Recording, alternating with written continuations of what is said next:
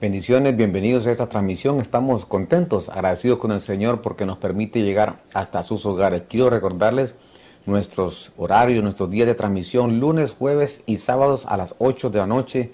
Estamos a través de estas plataformas de Miese Benecer del Tenemos un canal en YouTube, tenemos la plataforma de Spotify donde tú puedes escuchar los mensajes que poco a poco van, se van enseñando. Quiero recordarte nuestros días de de servicio de forma presencial los días viernes a las 8 de la noche en la ciudad de Davie, en el estado de la Florida, y los días domingos a las 2 de la tarde.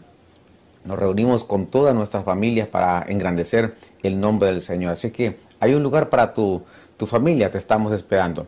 Acompáñame, oremos al Señor en esta noche para que podamos eh, pedirle al Señor que sea el que nos pueda enseñar, revelar su bendita palabra. Gracias, mi Señor, por esta hermosa oportunidad que tú nos das nuevamente de poder llegar a estos hogares, a estas vidas. Eh, reconocemos, mi Señor, que necesitamos de tu auxilio, de tu ayuda, mi Señor, para que tú nos puedas revelar, mi Señor, eh, que podamos entender tu bendita palabra, Señor. Gracias porque has dejado tu palabra, mi Señor, para que nosotros podamos ser edificados, mi Señor. Algunas veces enfrentados pero reconocemos, mi Señor, que todo obra para bien, mi Señor. Te damos gracias en esta hermosa noche por todas tus bondades, por todas tus riquezas, mi Señor.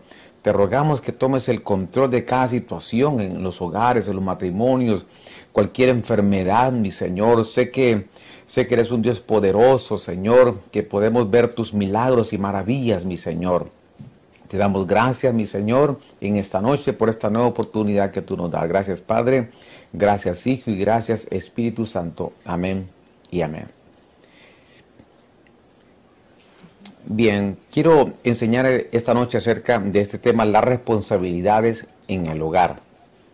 Esto es muy importante porque eh, cuando hablamos acerca del hogar en la escritura, esos primeros versos en, el libro de Génesis, eh, encontramos esa palabra eh, beta que significa casa. En el primer verso del libro de Génesis, la primera profecía que se da en el libro de Génesis se refiere al matrimonio. La última profecía en el libro de Malaquías habla acerca también de, la familia. Los evangelios comienzan también hablando acerca de la genealogía y se refiere también a la familia. Y al final, en el libro de Apocalipsis también eh, se refiere a un tema familiar. Cuando se refiere, dice la esposa, dicen ven, refiriéndose eh, a la venida de nuestro Señor Jesucristo, al regreso. Sin embargo, eh, todos estos versos que nos hablan de la, de la, importancia del hogar en la, en la Escritura, muchas veces desconocemos a profundidad algunas responsabilidades que están en el hogar. Como podemos notar, el tema de la familia es un tema bastante amplio que está a lo largo de la escritura, desde Génesis hasta Apocalipsis. Cada uno de nosotros decidimos eh, emprender una familia, eh, desarrollar un hogar, sin embargo desconocemos eh, cuáles son las responsabilidades, quizás funciones de cada uno de nosotros cuando un médico antes de, ejercer la medicina eh, se cree que por lo menos ha tomado eh, 10.000 clases entre instrucciones, enseñanzas, eh, se imagina cuánto necesitamos nosotros conocer acerca de, del hogar.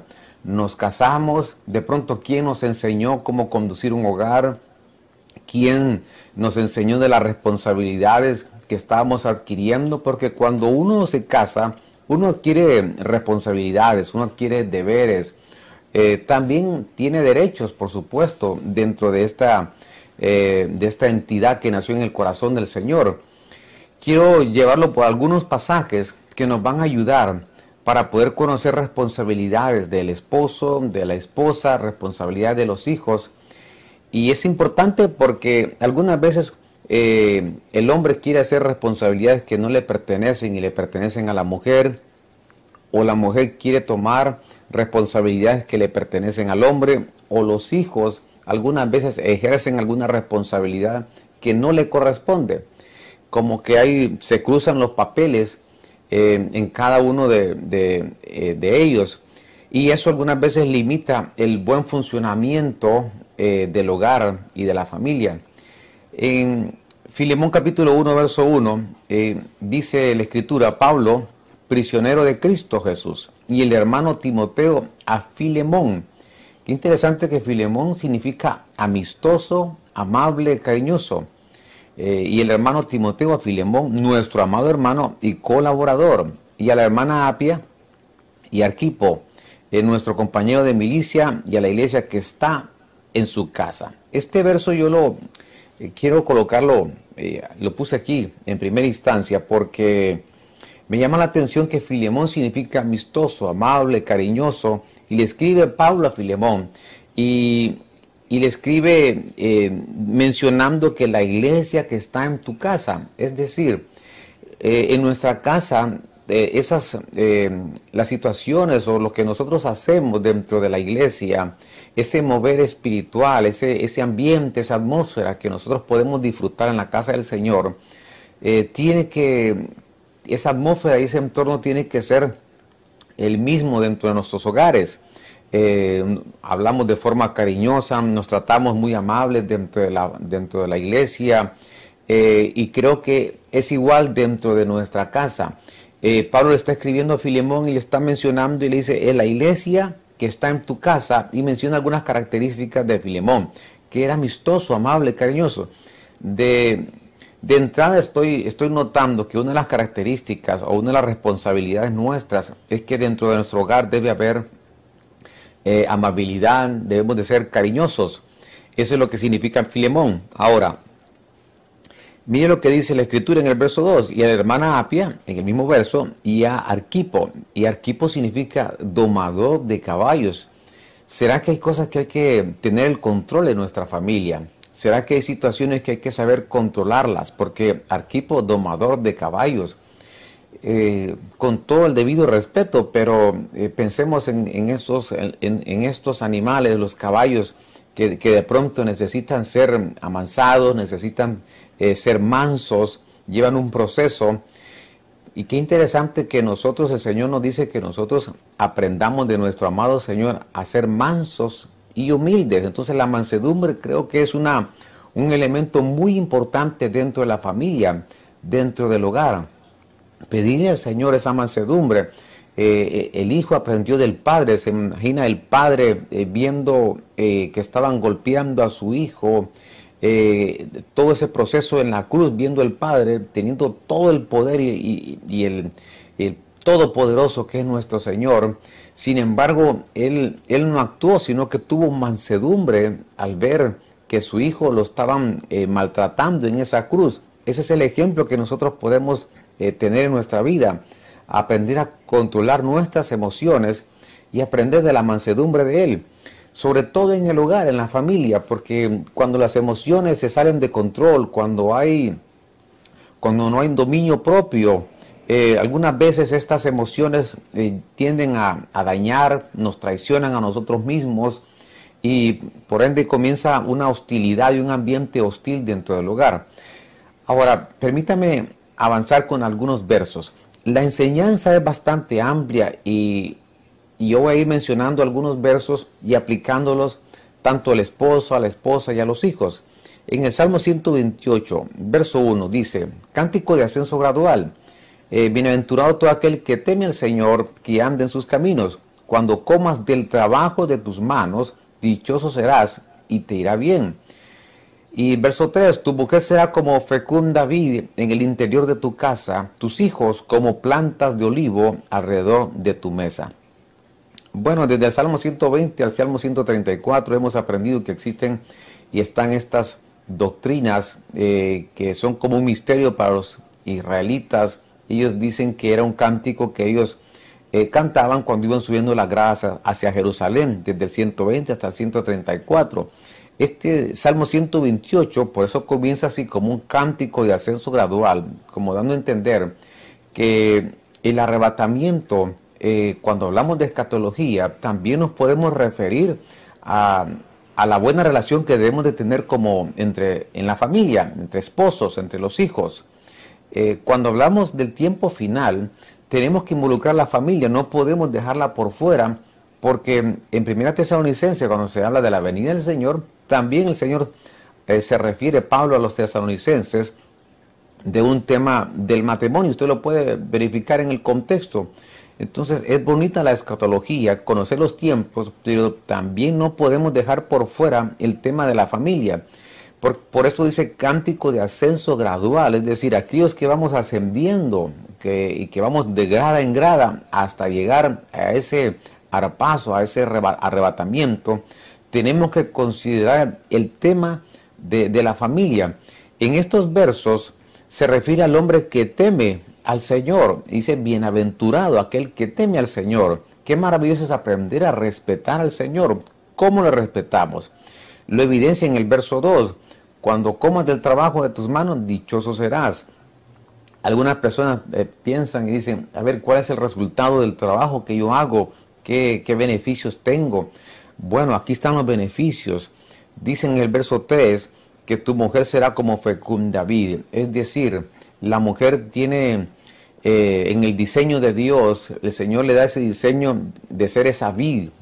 la vid significa el gozo, la alegría, es la que da la alegría, el gozo eh, en el hogar.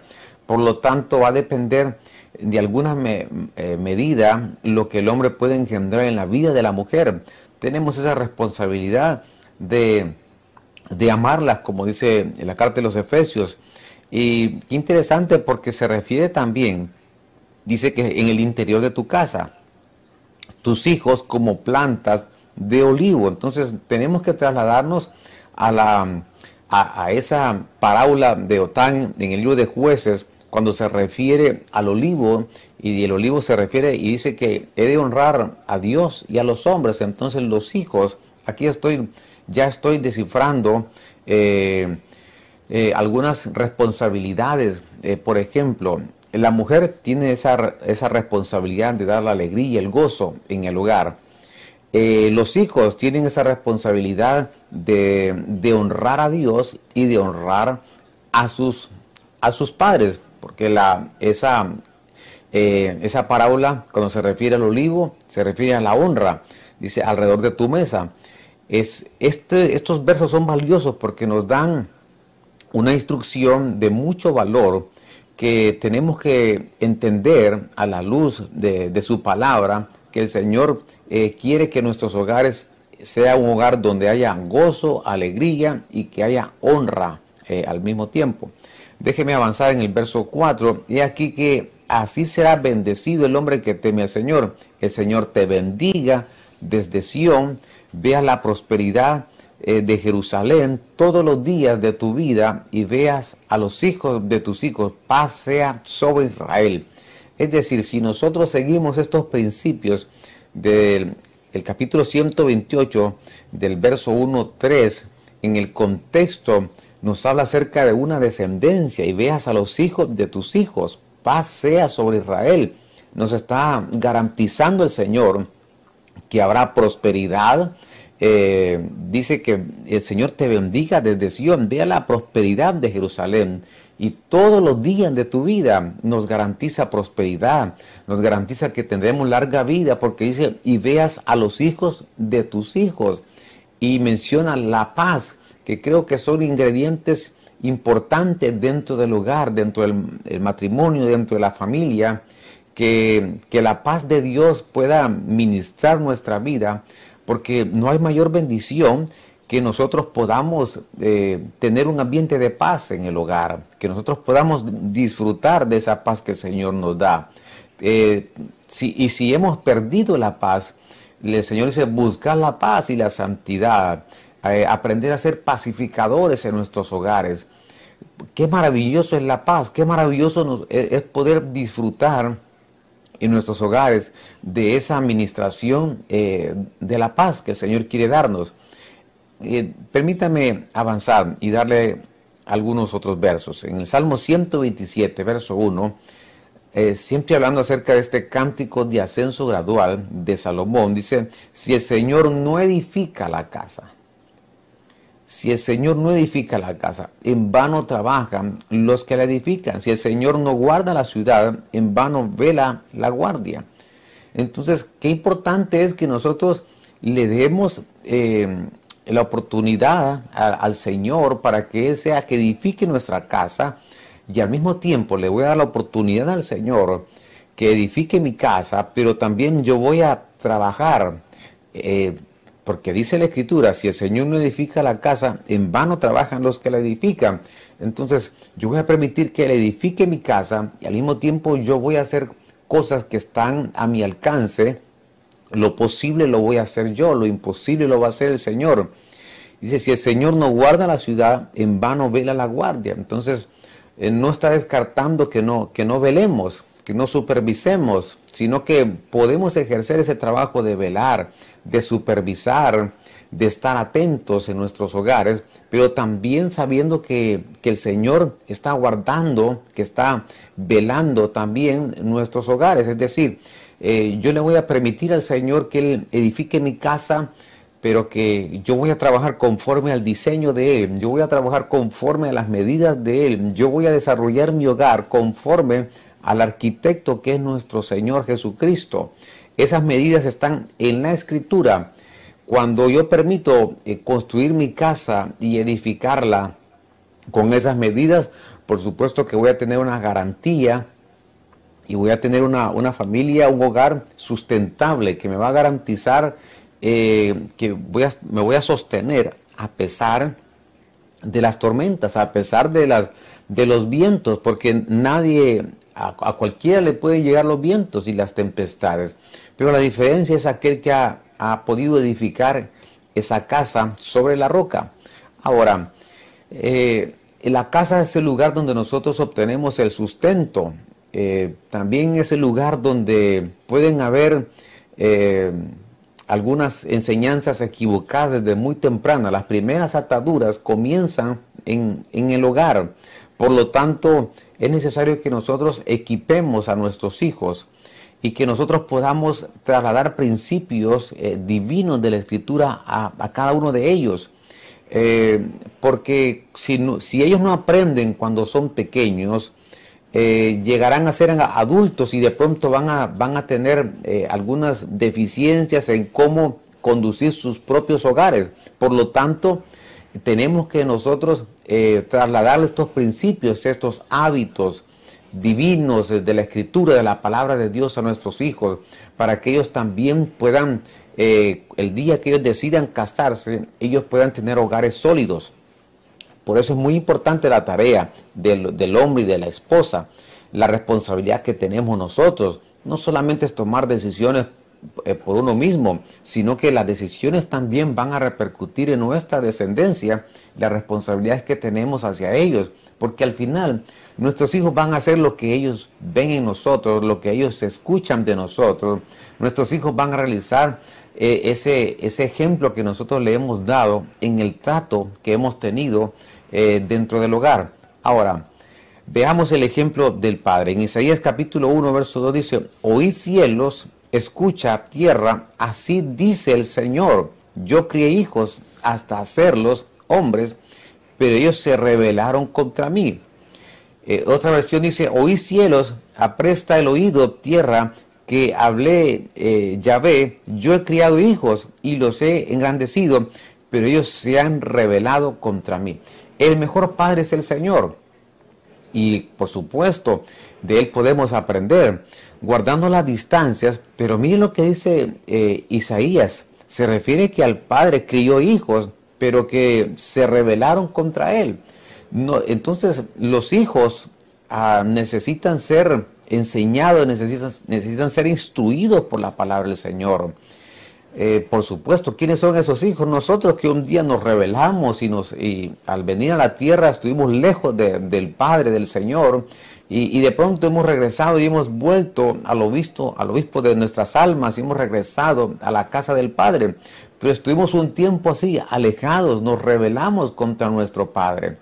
Este verso nos dice a nosotros que como padre nosotros necesitamos eh, trabajar en nuestros hijos. Eh, por supuesto, nuestro padre es un buen padre. Aquí el problema fuimos nosotros que no, eh, no obedecimos y no nos sujetamos a las instrucciones que nos dio el Padre. Qué importante que los hijos puedan reconocer eh, autoridad, qué importante que los hijos puedan reconocer el respeto. Estaba leyendo hace algunos días unos conceptos modernos que aparecen. Me parece hay un concepto que se llama edadismo, lo que significa que la gente ha perdido el respeto por la edad de las personas. Hoy en día, eh, qué situaciones más, eh, más lamentables, porque los, eh, esta, la generación de, jóvenes necesitan entender y comprender el respeto que merecen las personas por los años que tienen, por lo que han vivido, por lo que han experimentado. Y recibir el consejo de, de estas personas es sumamente valioso para que ellos no cometan los errores que tal vez nosotros cometimos en algún momento de nuestra vida. Miren lo que dice este pasaje, porque Tito 1.6 dice, un líder de la iglesia debe ser alguien al que no se le pueda acusar de nada malo. Debe ser esposo de una sola mujer y sus hijos deben creer en Jesucristo y ser obedientes. Entonces, qué interesante que el liderazgo, eh, es, bonito el liderazgo, es, es, precioso cómo el Señor va trabajando nuestras vidas y nos va formando, nos va utilizando y nos va llevando a diferentes responsabilidades dentro del hogar, dentro de la, dentro de la iglesia. Pero aquí hay algo importante, porque un líder de la iglesia lo está relacionando que debe ser esposo de una sola mujer. Nos está diciendo que un líder no puede alejarse de esa responsabilidad que tiene eh, dentro del hogar y sus hijos deben creer en Jesucristo. Eh, algunas personas quieren liderazgo, pero el Señor nos está diciendo que necesitamos contemplar, que necesitamos tener orden en nuestro hogar, en nuestra familia. El orden está aquí, debe ser esposo de una sola mujer. Y, estos hijos deben de creer en el Señor Jesucristo.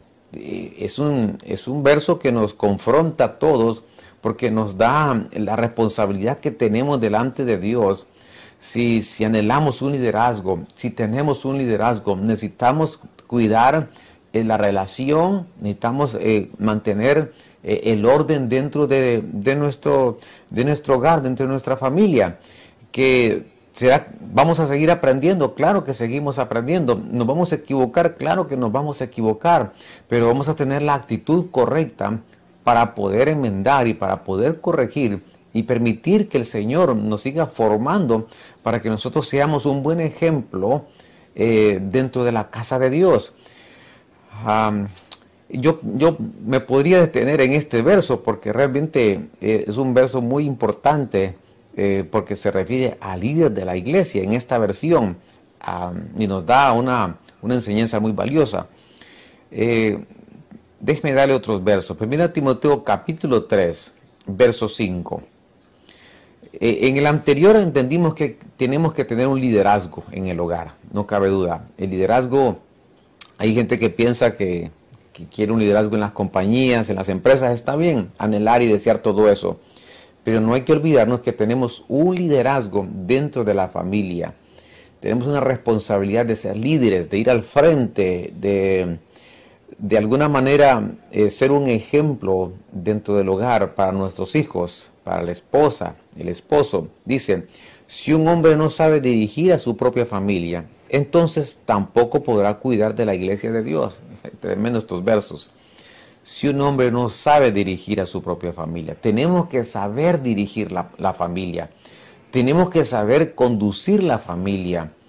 Eh, en algún momento eh, hay una historia de, personas que se subieron a un tren y empezaron a eh, a pedir los, los, el, el, ticket, el boleto para verificar hacia dónde iba. Entonces la, primera persona en el primer asiento mostró su ticket y le dijo, no, eh, este, usted va para otro lado. La siguiente persona eh, le agarraron el ticket y dijo, no, usted se equivocó, este tren no va para ese lugar. Y así sucesivamente, y había muchas personas ya con un ticket equivocado. Entonces dijo el que estaba pidiendo el ticket y el que estaba verificando, y dice, bueno, aquí el problema es el conductor del tren, que se subió al tren que no era de él y está llevando a la gente a un lugar equivocado.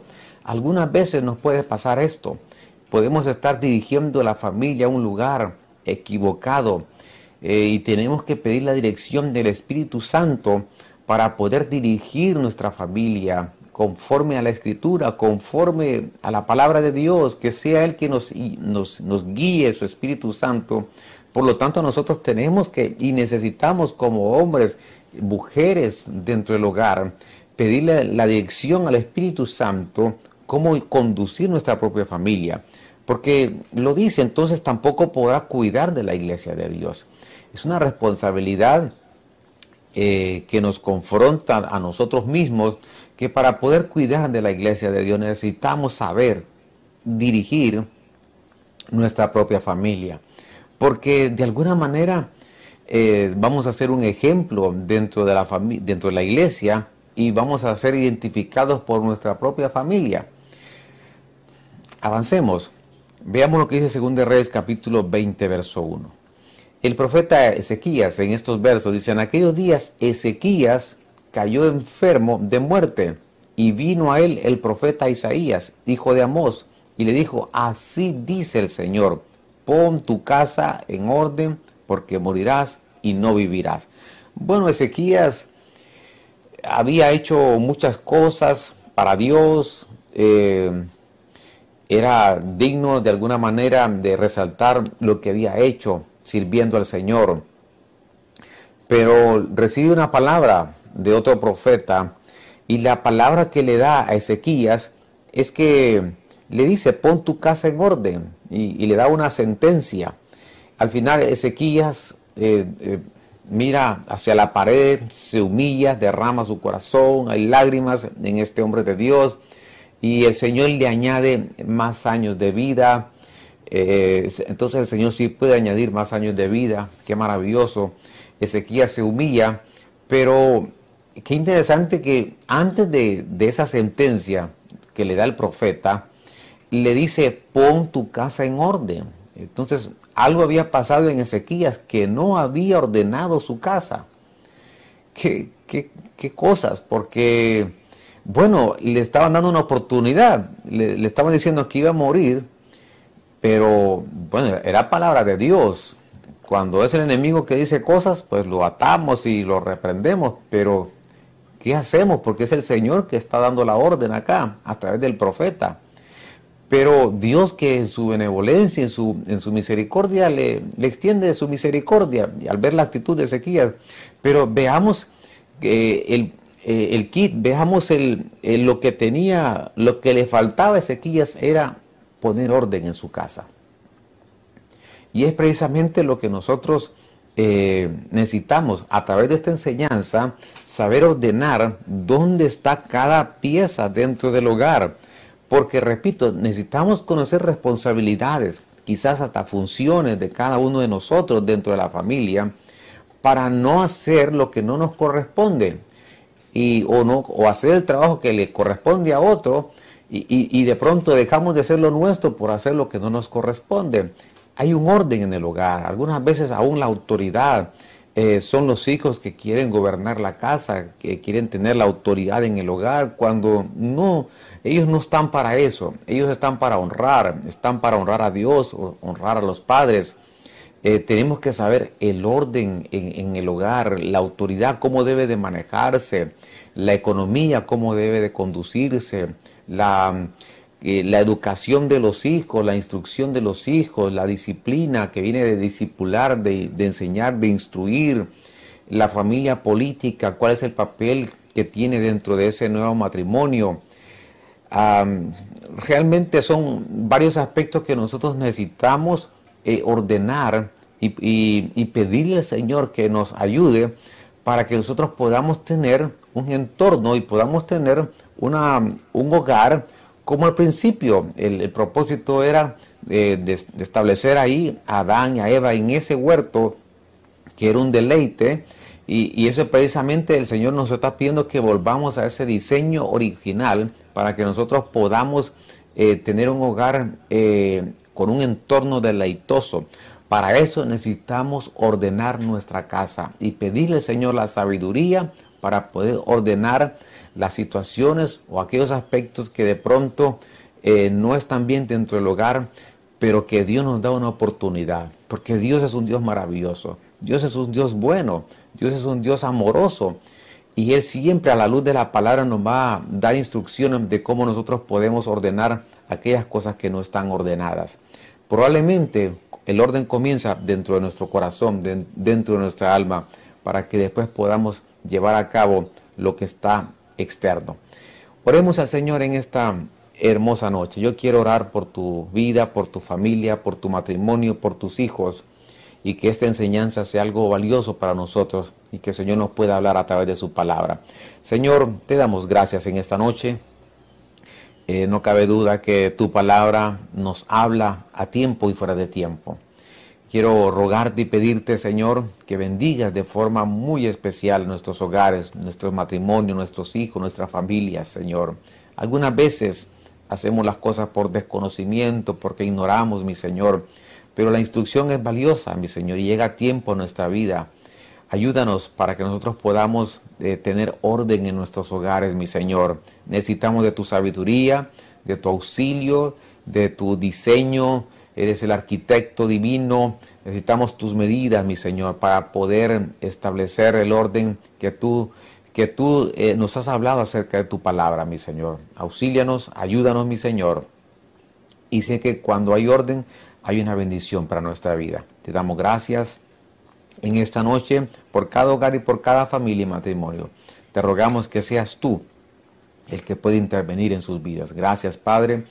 Gracias, Hijo, y gracias, Espíritu Santo. Amén y amén. Qué enseñanza más valiosa. Quiero recordarte nuestros horarios de transmisión, lunes, jueves y sábados a las 8 de la noche. Estamos transmitiendo a través de estas plataformas de la página del Facebook Miesebe en Folardel. Tenemos un canal en YouTube. Suscríbete, mándanos un like, escríbenos, comparte estas enseñanzas. En Spotify también estamos, en Instagram también. Tenemos una página web de la iglesia. Hay mucha información de nuestra iglesia ahí y queremos eh, bendecir tu vida a través de esa información. Queremos recordarte que los días viernes estamos a las 8 de la noche de forma presencial en la ciudad de Davie, en el estado de la Florida. Y los días domingos a las 2 de la tarde nos reunimos. Ven con toda tu familia, te estamos esperando. Hay un lugar para tu familia en esa casa del Señor. Que el Señor les bendiga a todos. Bendiciones.